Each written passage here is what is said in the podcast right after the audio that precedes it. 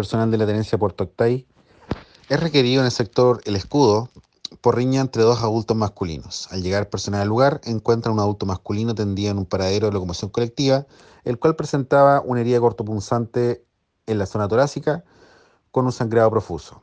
Tras diligencias, se logró identificar al agresor y además se recuperó el arma blanca con la cual, con la se habían desarrollado las lesiones.